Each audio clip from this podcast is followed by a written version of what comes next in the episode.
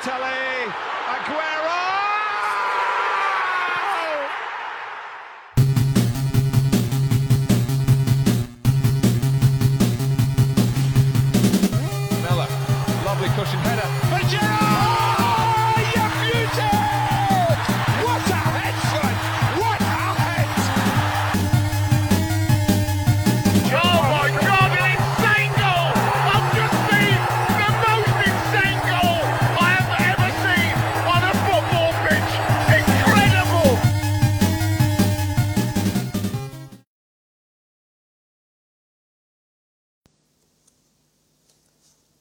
大家好，我是 Travis，然后 又是很久没有更新了，但这次确实是有客观原因，因为之前就是在上海的时候，因为疫情，然后整个城都，哦，不能叫封城，就是困在家里嘛，然后整个人都出不去，所以那段时间确实是心情比较比较 emo 吧，比较难受，然后也没有什么干其他事情的心情。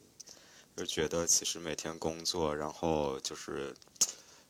一开始的那种焦虑，然后到后面可能变成慢慢的有一些啊、失望，然后有一种无助，然后到最后就是慢慢的接受现实，就是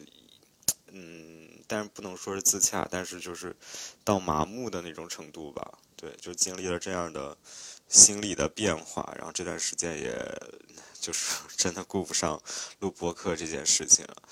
但是我现在就是处于在酒店隔离的最后一天，明天我就可以回到自己的家了。呃，虽然在家里还要待一个礼拜隔离，而且确实工作也很忙，其实是没有什么所谓的自由可言。但是就是在这个，我觉得还蛮值得纪念日子，就是我从来没有经历过这么长时间待在家里，或者说待在小区里。嗯，我觉得在这个时刻还是可以记录一下。那跟我们这个播客有什么关系呢？我就是觉得，就是在我这个漫长的三十天，呃，六十天，不对，其实我前面还在我自己的小区被隔离了十五天，也就是两个半月时间里，我觉得足球或者说体育还是在我的整个生活中扮演了一个非常非常重要的一个角色。就是在我这个逐渐失序，然后现在又开始慢慢重建、重新构建秩序的生活里，我觉得足球是当了一个非常重要的一个锚点的一个作用。对，所以就跟大家分享一下，就是我这段时间看球或者说看体育的经历吧。然后我们按时间线来，我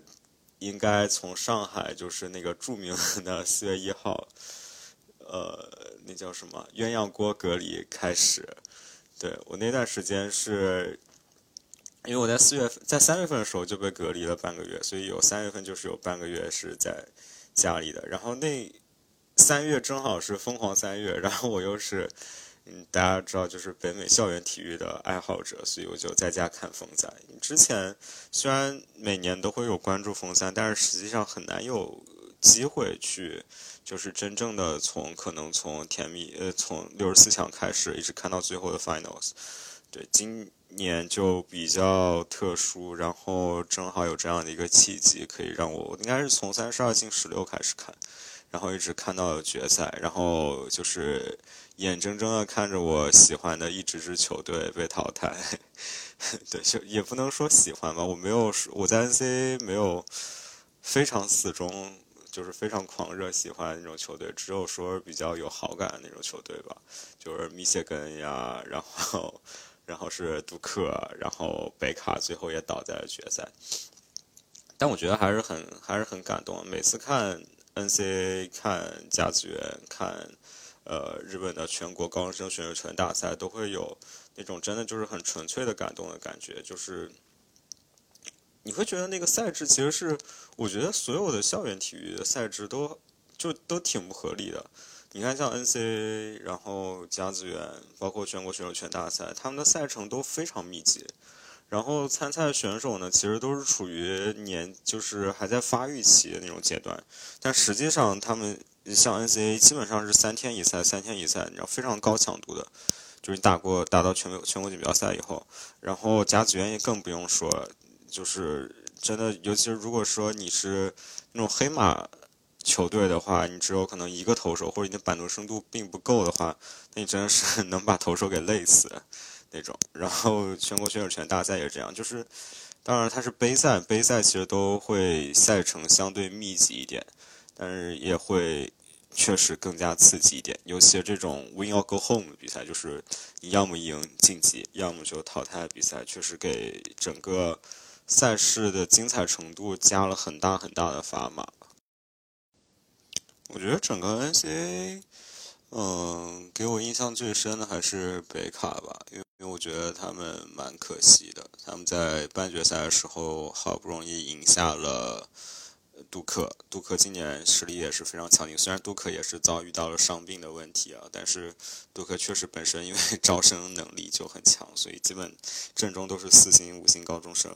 然后包括今年是老 K 的最后一年，整个球队也是非常想去帮老 K 赢下这个，就是有一个一个冠军来结束老 K 这个传奇的执教生涯吧。呃，但是很，嗯，最后还是被北卡打败了。然后，但是北卡呢，就是在杜克这一仗中，我觉得消耗了太多。对，包括那个，呃，他们的中锋叫什么来着？哦，巴克特。巴克特也是在打杜克的时候就已经受了伤，然后决赛时候又扭了一次。我看到那个扭伤的时候，真的感觉很心疼，因为 因为我觉得就是这可能是他至少到目前为止吧，人生中最重要的一场比赛。然后在这个时候旧伤复发，真的很难受。我其实我自己有类似的经历啊，我高中时候踢球的时候，我最后一年就是高三。呃，就是其实已经高考完那个暑假，就是我最后最后一届，我们当时踢比赛的时候，我也是我第一场就受伤了，然后我到半决赛的时候，半决赛的时候复出了，但是踢大概可能半场吧，半场多还是坚持不下去，对，所以我还是挺能体会巴克特这种这种感觉的。我觉得看 N C A 有一个有一大魅力，就是除了。除了所谓的 N C A 是最纯粹的体育以外，其实现在这个纯粹要打上引号，因为现在 N C A 也是允许球员出售自己的肖像权来获得盈利，对，所以也也不能说是完全纯粹，跟金钱毫无关系。当然，我个人还是挺支持就是 N C A 的商业化，因为你不能说你从每年从这些球队啊，哦，球队也有在赚钱，就是球队和联盟每年从利用这些球员赚这么多钱。但是你却不允许这些球员获得任何的商业利益，我觉得确实是有些不合理的。嗯，呃，我觉得 NBA 现在最大的魅力就是，你看这些球员，你会觉得他们每一个都非常有希望，非常充满潜力，因为你不知道他们未来的职业发展是什么样的。就是这些球员中，就是首先你一个队里，可能这一届你只有，哪怕是豪门。你除非是像那个一零年肯塔基那样，你五个人 进首轮那种，就是天赋异禀的这种球队，你其他的话，你基本上一届比赛的球队阵容里能有一到两个进 NBA，就是被 NBA 选中，在当届的选秀大会中被选中，就是已经非常了不起的成就，就说明你这个球队培养球员的能力已经非常强了。对，但是还是会有一些球员，比如说他们去欧洲打球，他们去澳洲打球，甚至来了亚洲打球，让他们经过自己的努力，又回到了 NBA 这个所谓的就是篮球的最高殿堂，然后又打出了名堂。就是你，嗯，看到很多球员，你会不知道他未来的走向是什么样的，这个就非常非常让人着迷。然后另外一个就是，另外一个小点就是，你看到很多球员，就确实是他们。我觉得可能是整个人生最高光的时刻，就像《灌篮高手》就里的那个台词一样，就是他现在就是他的他的高光了，就是你会你会有一种莫名的感动，就是有些球员他们在大学可能勤勤恳恳的打了四年，然后就顺利的毕业，然后进入社会，就跟我们一样成为正常的这种上班族，对，但是。我觉得在他未来的这种呃人生里，几十年的人生里，每当回想到他站在 NCAA 场上这一刻的时候，都会觉得还是非常难以难难非常难忘的。就是有这种全国直播的比赛，然后这么多摄像头盯着对着你，然后有一两万人的观众在为你呐喊，为你的球队呐喊这种感觉，然后你又是代表自己的母校去出战，对，是一种我觉得确实是一种非常非常独特的体验。我希望我希望我们的校园体育有一天也可以这样吧，对。嗯，但是 NCAA 呢，就是他决赛在清明节的时候就已经打完了，然后我那时候以为。上海可能封个一个礼拜、两个礼拜，最多两个礼拜就可以解封了。但是我没有想到，就是我未来迎接的是长达两个月的一个在家隔离的这样的一个情况。对，后面的话就只能看咱们的足球，也不能叫只能啊。我还看了 CBA 的决赛，但是因为因为我自己的主队江苏队已经烂了很多年了，所以我已经很久没有看 CBA 比赛。然后今年 CBA 的总决赛，我觉得也还好吧，没有说特别精彩，啊，就是辽宁最后夺冠，我觉得也是挺水到渠成、胜利顺理成章的。因为广东确实精神很值得敬佩，但今年广东的阵容好像确实不太行，然后半决赛又拼掉了太多，消耗了太多。对，所以今年所有的有利条件都是在辽宁这儿，辽宁获得冠军也是水到渠成，但是就是少了那么一点刺激吧，啊，所以还是英超比较刺激，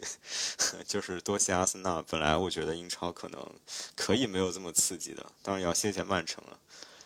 这两个球队就是强行把悬念保留到了最后。哎，先说说 先说说阿森纳吧，最惨的当然是北伦敦德比，因为我在。疫情之前，其实我就是搬到我朋友家住。朋友是就好几个朋友，他们在一起合租，然后大家都是呃有体育相关背景，所以大家都是球迷，然后大家会一起看球。然后其中一个我的朋友也是阿森纳球迷。哎，我们两个就是从大概四月份下半四四月中下旬开始，就是感觉每天见面就是先互相叹一口气的那种感觉。然后我们。一直到北伦敦德比之前，其实我们两个应该还算是比较乐观的那种状态。但是北伦敦那个点球一出来，塞德里克一被吹了那个点球以后，我就觉得我完了。就是就是凭我们两个就是嗯，可能快二十年的阿森纳球迷这种看阿森纳的经验。来说，我们就知道这个球队一旦落后就完了。然后果不其然，霍尔丁后面的心态也出了问题，阿森纳少打一人，然后被在客场就是完全我觉得击溃了。而且说实话，我在那场比赛之后，我就觉得阿森纳今年就是没有基本没有希望进欧冠。虽然那个时候即使输了北伦德比还是领先的，但是我觉得那个球队。以我对阿森纳的了解，那个球队的心理防线已经有点有点崩塌了。年轻的球队就是这样，就是在你赢球的时候，你可以一直赢下去，但是你一旦开始嗯对自己的能力产生怀疑，或者说开始焦躁的时候，你的心态不再那么平稳的时候，你就很难说去发挥出自己真正的实力。那你那个时候就是谁都可以输，不管打谁，然后。果不其然吧，阿森纳也是印证了我们的猜想，然后又是对阿森纳来球迷来说又是一个失望的赛季吧，又是一个 让人看到一点希望，但是又有点失望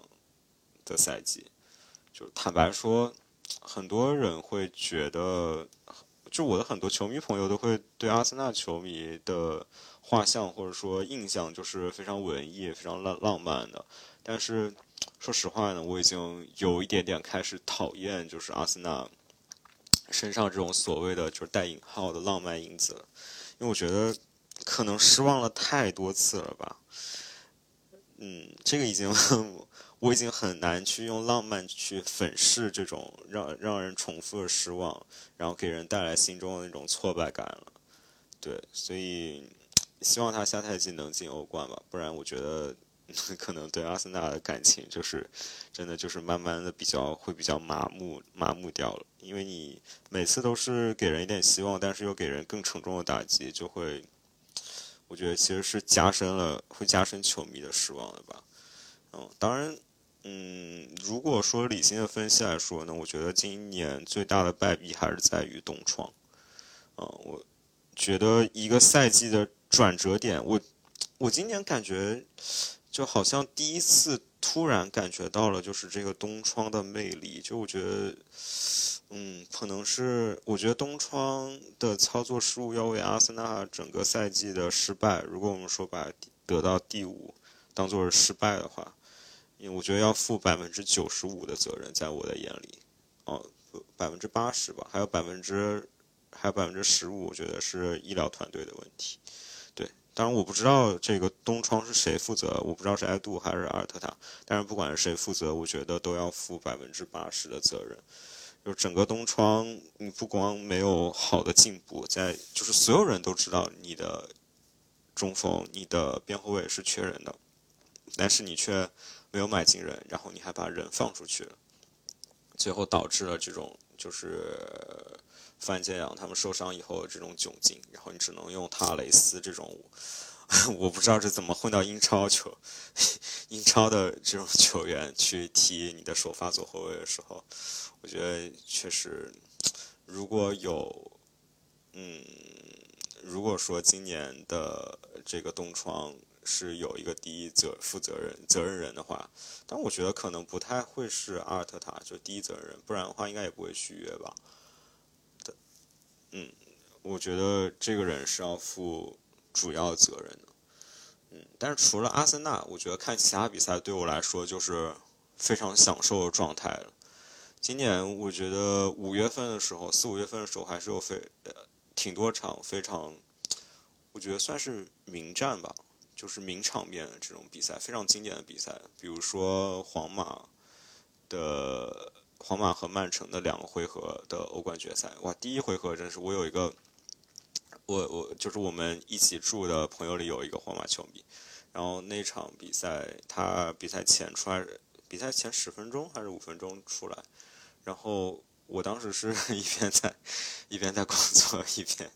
一边在那边旁边拿一个 iPad 看，然后他们他可能看到我们在我跟我我跟我就是其他朋友都在呃我们的那个所谓的 WeWork。就是我们客厅的那个餐桌，后来就是被我们当成了 WeWork，在 WeWork 工作，然后以为我们都不看，然后就回去睡觉。哇！但那场比赛就是大家众所周知的非常精彩，所以我觉得大家就是，如果你已经起来了，然后你的主队比赛已经开始了，那你还是最好看。尤其是我觉得今年这个神奇的皇马，你你有本泽马的比赛，你最好还是看。我觉得本泽马在比赛要素真的非常非常的多。然后除了呃，这个是欧冠，然后是我觉得把那个曼城曼城打利物浦也算是名局吧。我觉得真的是我，嗯，我目前看到就是水平最高的一场一场比赛，技术水平。就我可能可能因为我是一个英超球迷，所以对不起我。如果说把英超的利物浦对曼城这场比赛和呃，最后欧冠决赛，皇马和利物浦这场比赛要对比的话，我觉得，嗯，至少从精彩程度上来看吧，还是曼城对利物浦的这场联赛是更精彩。我觉得这个是地球上目前来说完成度最高的两支球队的比赛。就是，嗯，有可能你在一对一场定胜负的这种杯赛决赛中，皇马有时候。或者说皇马可能它是一个胜率更高的球队，但是如果我觉得在这种长时间的联赛中，就是如果比如说有个真的一个欧欧超联赛，所有的豪门聚集在一起，那我觉得最后争冠两支球队还会是利物浦和曼城。对这一场比赛，我觉得他的攻防节奏，然后包括主教练的这种临场调度，都是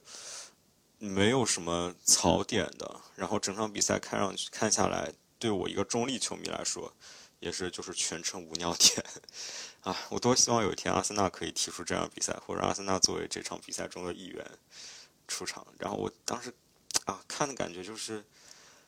这些球员这么好，怎么就在利物浦和曼城踢替补呢？这要是来了阿森纳都是核心，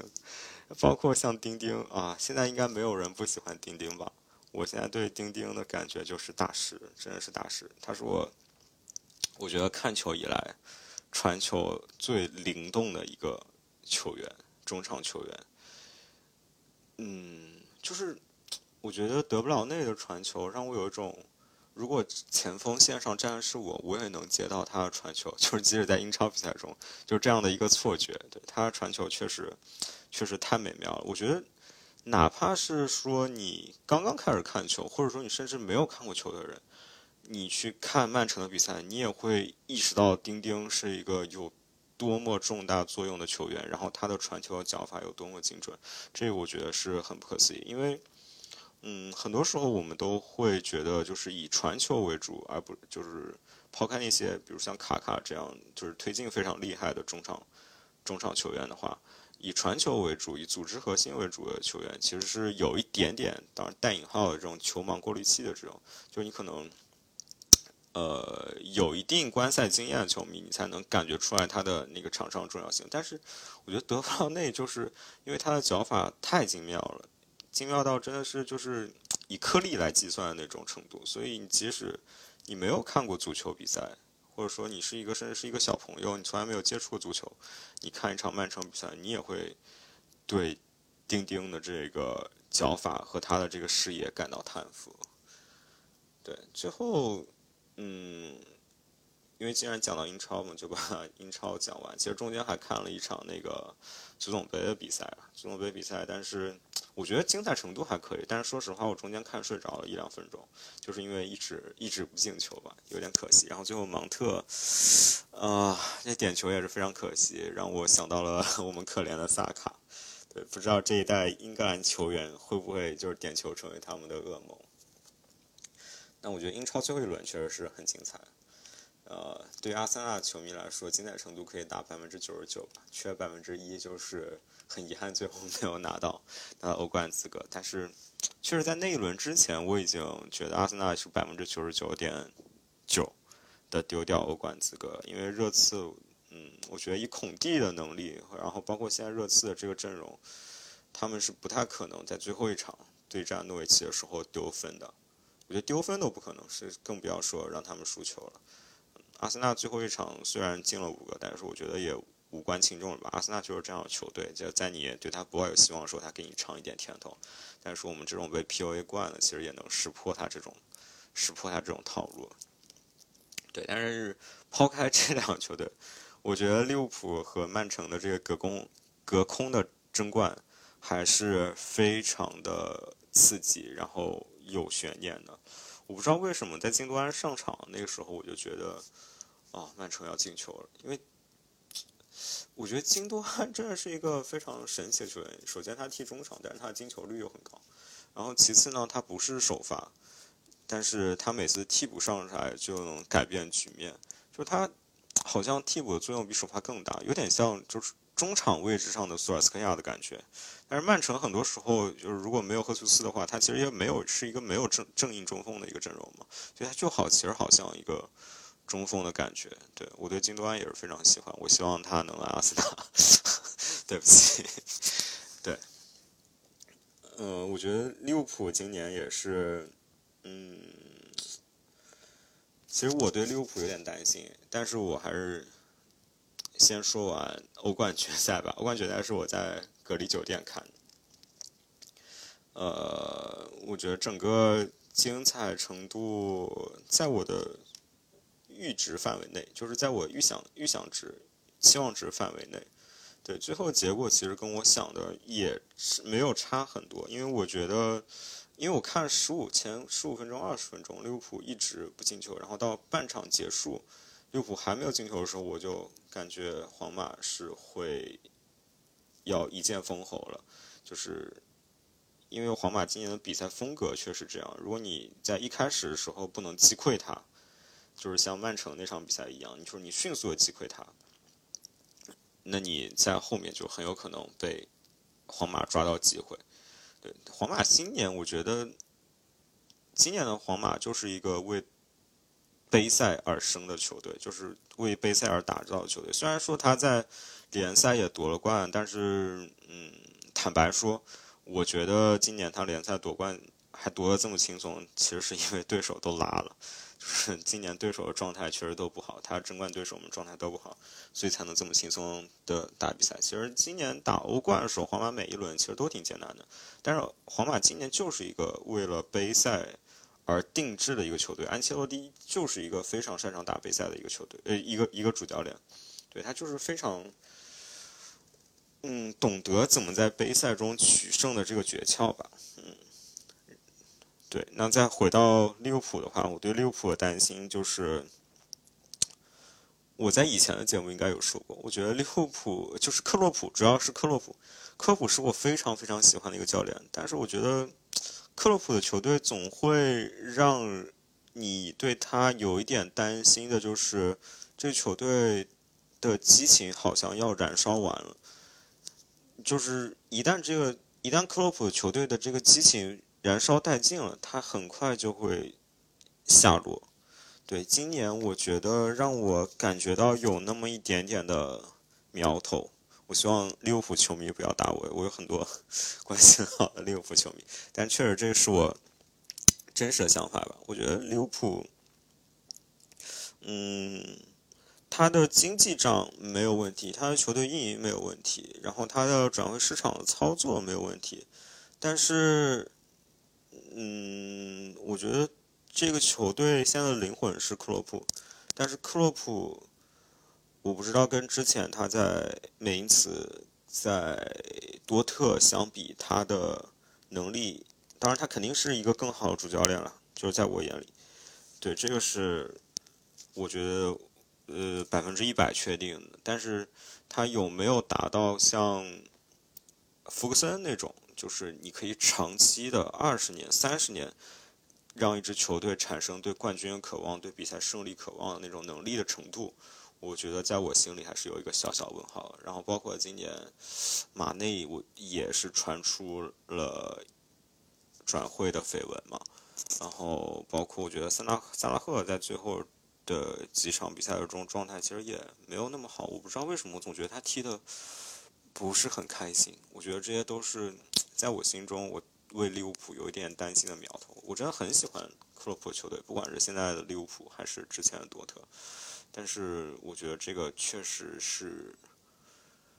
我内心存在的对利物浦的一个小小的隐患。然后就我们看一下。今年首先下床的时候，利物浦会不会？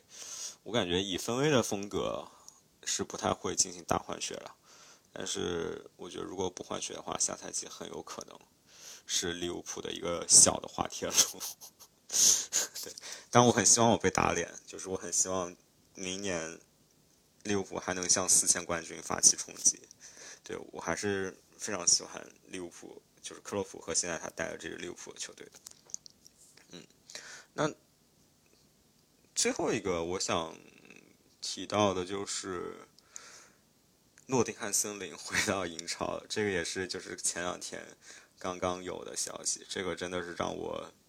其实我没有看那场比赛，我知道诺丁汉森林就是我知道森林今年最后阶段状态很好，但他们本来应该是可以赢伯恩茅斯，然后直接进英超，但是没有。但是我很高兴，他们最后还是在附呃通过附加赛，通过升级附加赛回到英超。然后正好最近看了那个电影叫《妈的多重宇宙》，或者叫《瞬息全宇宙》。妈多重宇宙听起来有点骂人，就是杨紫琼演的那个电影啊，我就一下联想到诺丁汉森林。因为听过我之前的节目的朋友应该知道，我应该在 FM 那一期，然后包括跟菊毛老师他们聊那一期。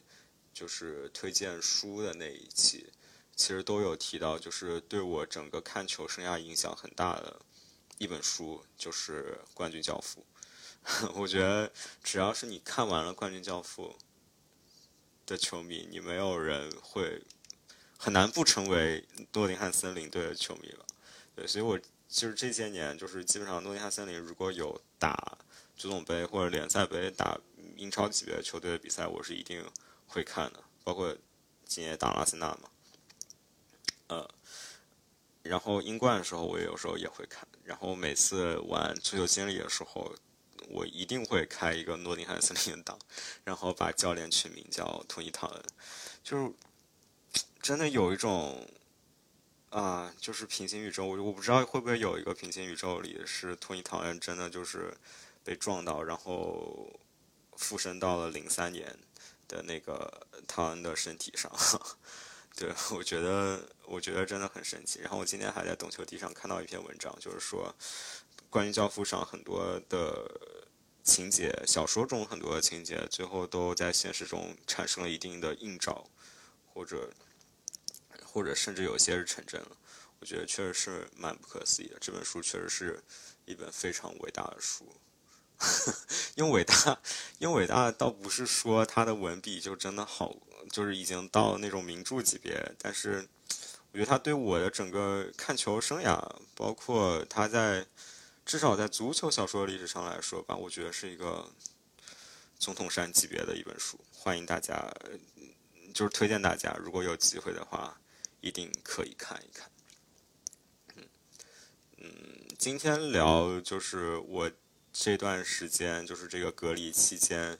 看球。不管篮球也好，足球也好，的一些感受吧。对，因为我觉得，嗯，为什么想跟大家说这些，就是想说足球或者说体育。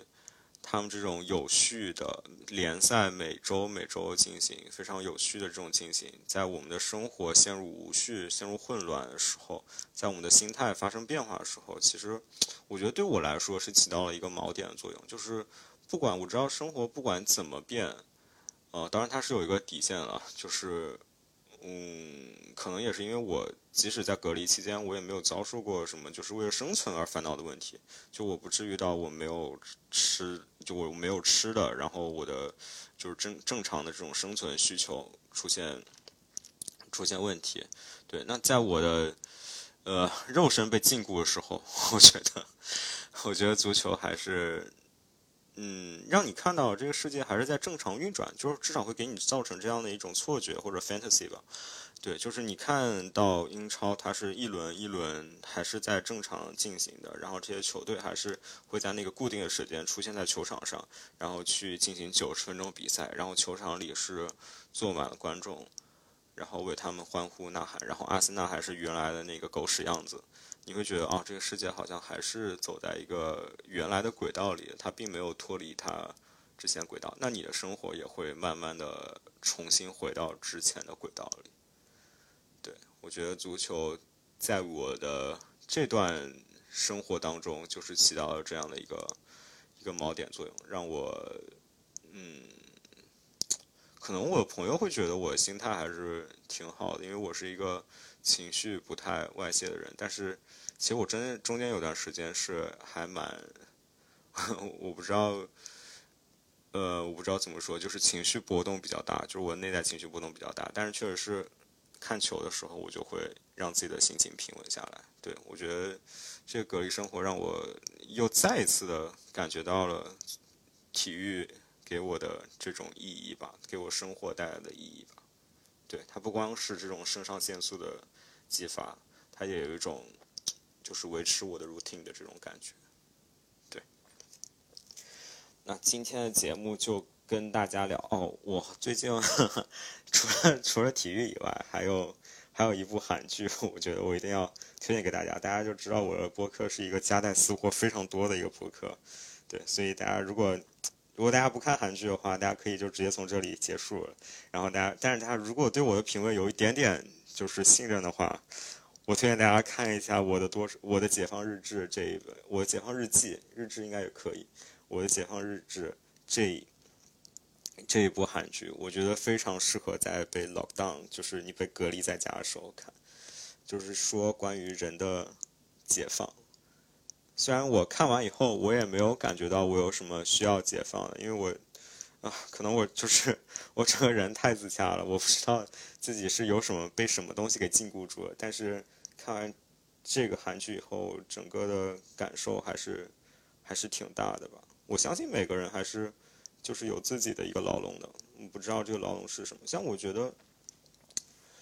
我看这部剧的时候有一个感觉，就是女主金智媛嘛，就是从看《继承者们》开始，然后到后来《三流之路》，然后最后到最近的这个《我的解放日志》，我觉得其实对于女演员来说，也不光女演员，男女演员都是，就是其实外貌是一个还挺大的